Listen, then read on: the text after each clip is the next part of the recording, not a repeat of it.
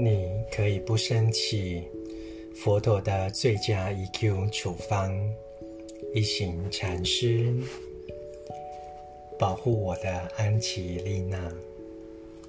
我也是大卫，我的生命中有很多安琪丽娜，在我的禅房里，大约有一百张不同安琪丽娜的照片。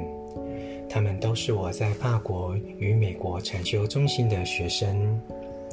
在开始打坐之前，我总是先看看他们，向他们鞠躬，然后坐下来，发愿以一种不让我的安琪丽娜离开的生活方式。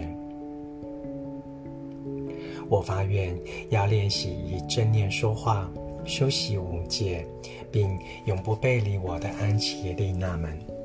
如此一来，不但能避免让我的安琪丽娜们受苦，而且还能带给他们快乐，这让我非常快乐。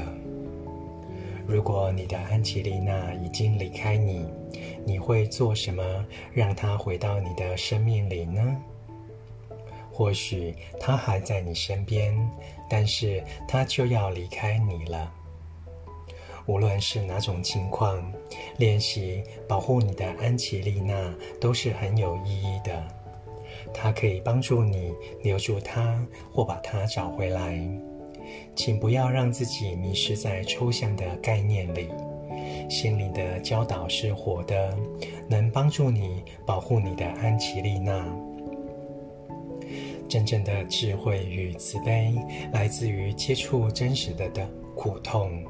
这样的佛法是适切而有效的，能对不同的情况对症下药。现在就请用所有的时间与精力来反省，然后以这些问题问问自己：现在我的安琪丽娜在哪里？我如何对待她呢？如果她已经离开，我应该做些什么好让她愿意回来呢？